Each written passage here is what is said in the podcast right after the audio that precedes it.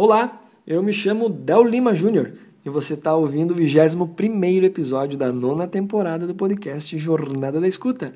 Esse podcast 100% dedicado a refletir e compartilhar ideias, conceitos e estratégias sobre a apreciação musical. E com oferecimento da PED e BEB e da Academia Lacorde, eu dou início a mais um episódio onde iremos refletir um assunto que para mim é muito interessante.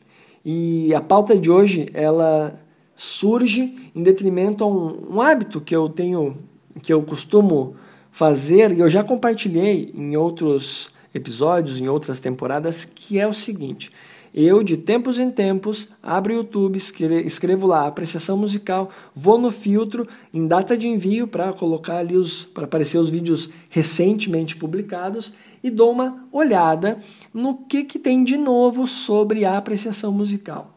E nesse, nessa última pesquisa que eu fiz, apareceram alguns vídeos bem interessantes. Veja só, deixa eu contextualizar você. Existe um lugar que tem um curso de apreciação musical. E uma das maneiras de se inscrever é gravar um vídeo é você grava um vídeo e justifica porque você quer fazer a aula de apreciação musical. Você sobe esse vídeo, pelo que parece é assim que funciona. Você sobe esse vídeo na internet e manda o link para fazer inscrição. Todavia, como o vídeo está público, eu tive acesso e eu assisti. Você também provavelmente tem acesso se você escrever apreciação musical, data de envio, apesar que eu não sei quando você está me ouvindo agora, esse, eu está ouvindo esse podcast, esse episódio. Enfim, o fato é que muito interessante a justificativa das pessoas. Muito interessante mesmo. Cada qual ao seu modo defendeu o seu interesse. Ah, eu quero fazer apreciação musical por causa disso, por causa daquilo, quero aprender isso, quero quero estar tá, é, escutando música com outras pessoas e conversando sobre a música. Cada um tinha seus objetivos. E aí eu, eu comecei a pensar, peraí, peraí. O que, que se aprende numa aula de apreciação musical? O que, que se aprende com a prática de apreciação musical? E aí surge a pauta de hoje. Na hora que eu comecei a assistir os vídeos, eu falei, não, isso aí vai virar pauta. E aí a pauta é o que aprendemos com a apreciação musical. O que, que nós aprendemos? O que, enquanto praticantes de apreciação musical, nós aprendemos? É claro que, dentro de uma perspectiva docente, numa aula, aí a história é outra, porque hum, porque o professor vai construindo, vai construindo uma, uma jornada com, com os alunos.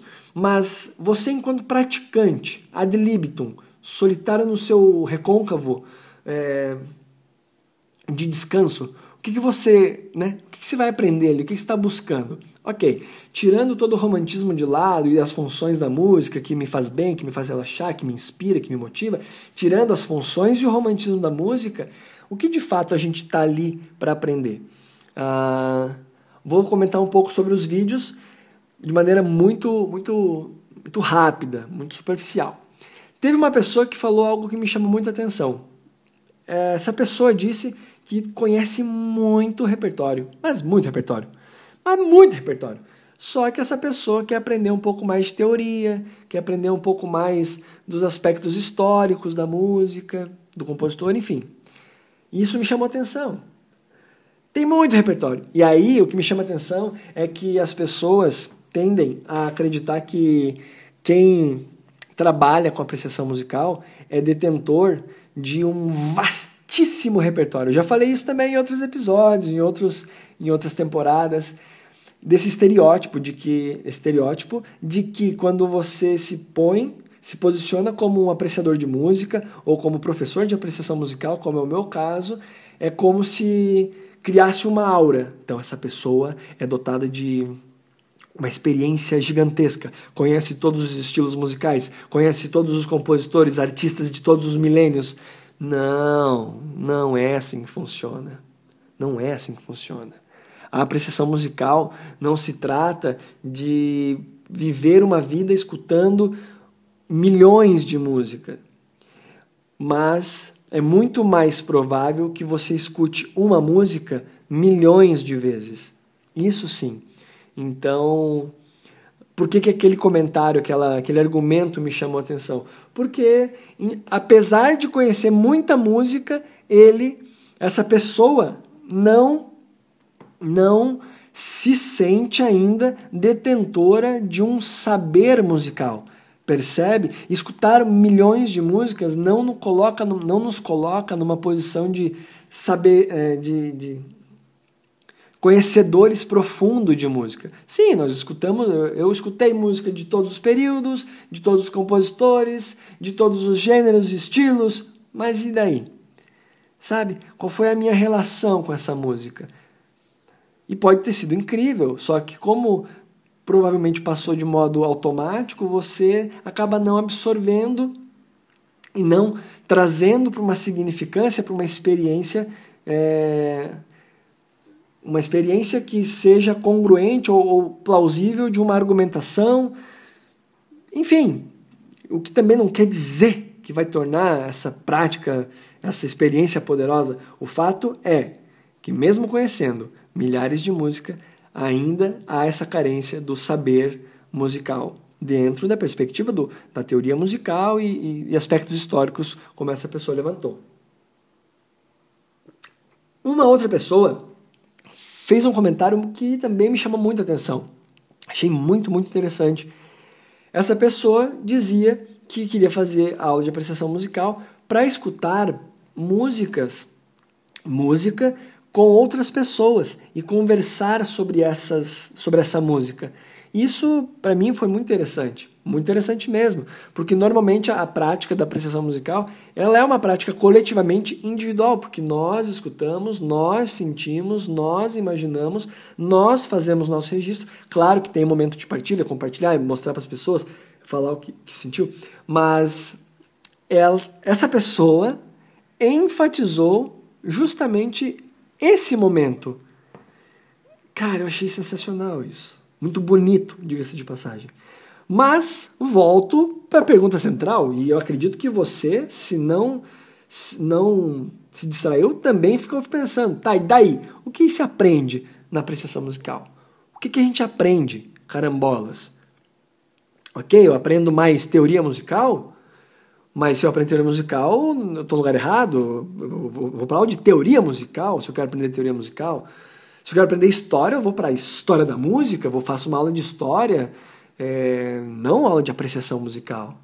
Ora bolas, o que aprendemos em apreciação musical? Pois é, se você me acompanha já há um bom tempo, você sabe que eu falei algumas coisas de propósito aqui. Como, por exemplo, que a teoria musical vai para uma aula de teoria musical. Pois é, por quê? Porque a apreciação musical, ela ensina tudo isso e mais um pouco. Na prática da apreciação musical, nós estudamos, nós com o avançar do nosso estudo, nós estreitamos uma relação com a teoria musical, com a harmonia, com a história da música, com a análise, com aspectos sociais, uh, da música, do artista, do compositor, da compositora, aspectos psicológicos, filosóficos, antropológicos. É, se você é, me acompanha um tempo, tu já sabe disso. Mas é isso, se você está chegando agora, prazer, esse é o fabuloso mundo da apreciação musical. Nessa jornada de escutas, nós aprendemos diversos conhecimentos porque a apreciação musical envolve todos estes elementos, elementos teóricos, técnicos, elementos é, que envolvem questão da harmonia, elementos que envolvem a questão é, histórico, sabe? E esse histórico tem um impacto social, teve seu impacto social, filosófico, sabe? Tem esses efeitos psicológicos que, que, nos, que nos que são promovidos em nós. Então, é uma série de, de, de eventos, de, de conhecimentos que a gente aprende em uma prática de apreciação musical.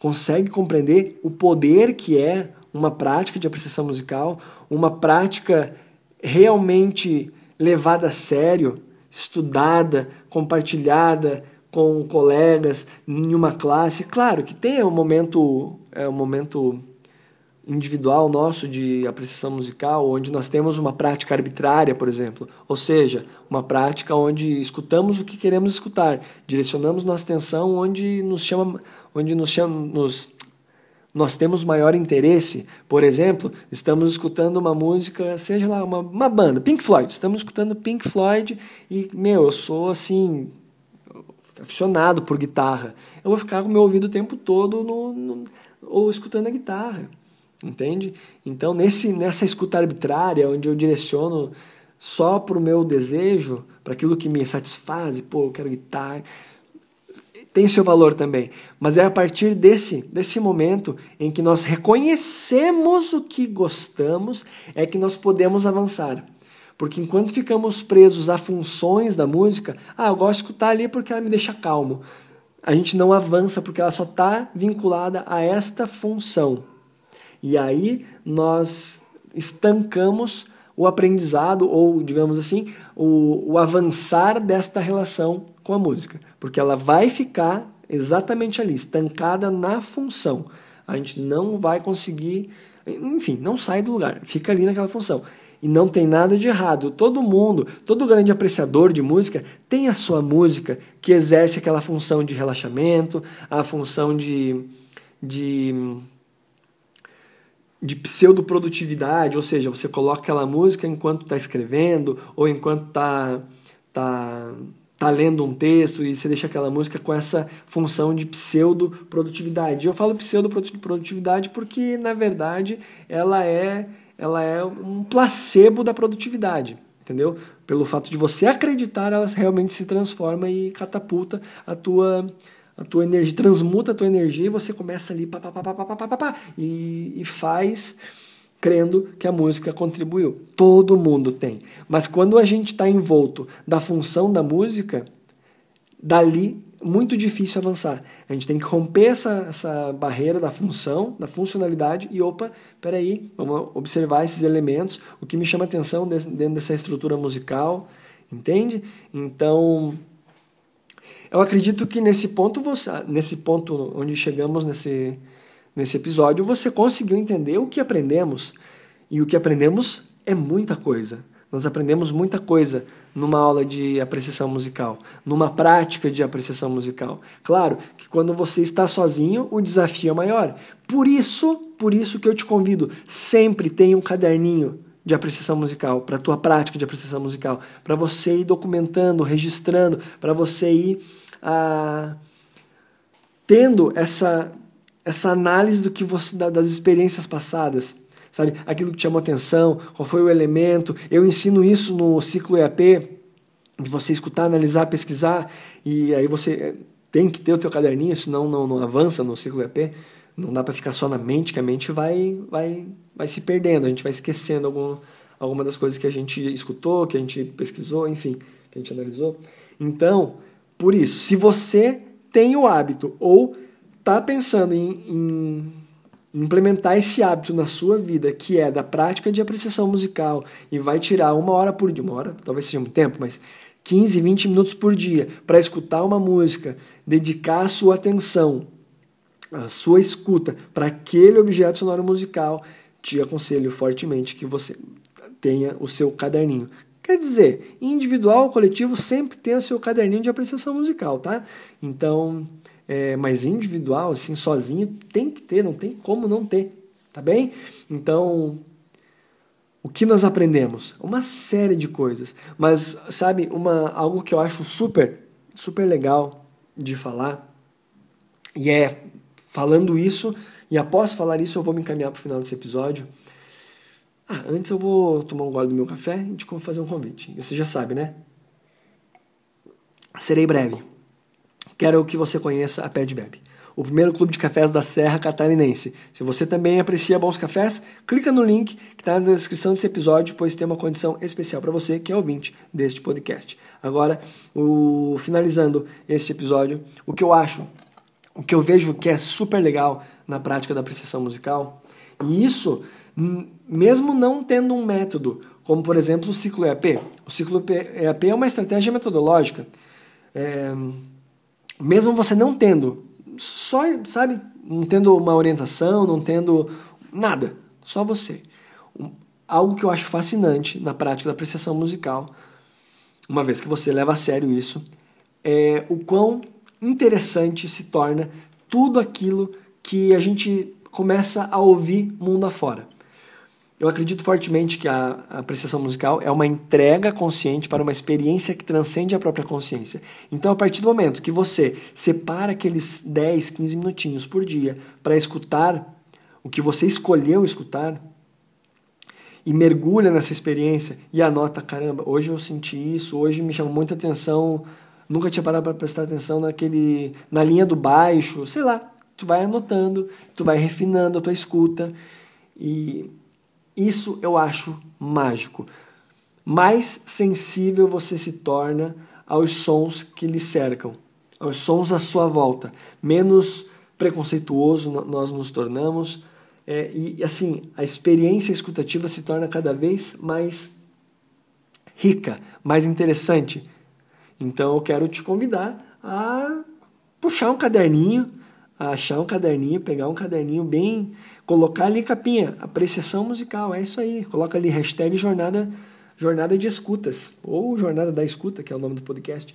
Então, é, isso é o que nós aprendemos. Se você não faz aula com ninguém, não pertence a nenhum grupo de apreciação musical, é, faz por conta própria, de maneira arbitrária, escutando aquilo que te chama atenção, mas você realmente separa esse momento, você eu tenho certeza que o primeiro aprendizado que você vai ter é que tudo que você é obrigado a ouvir se torna menos se tornará menos entediante. Tenho certeza disso. Sabe por quê? Porque toda música ela é importante para alguém. Por isso eu digo e repito, música boa e música ruim não existe. O que existe são músicas, não existem. O que existem são músicas são músicas. De um lado da sala, pessoas amam funk. Do outro lado da sala, pessoas amam rock. Inverta essas pessoas e coloque para escutar as músicas que cada um gosta. Vai ser música ruim para eles, mas coloque eles nos seus habitats naturais. Quem gosta de funk ouve funk, quem gosta de rock ouve rock. Música boa para eles. Para ambos são música boa. Entende?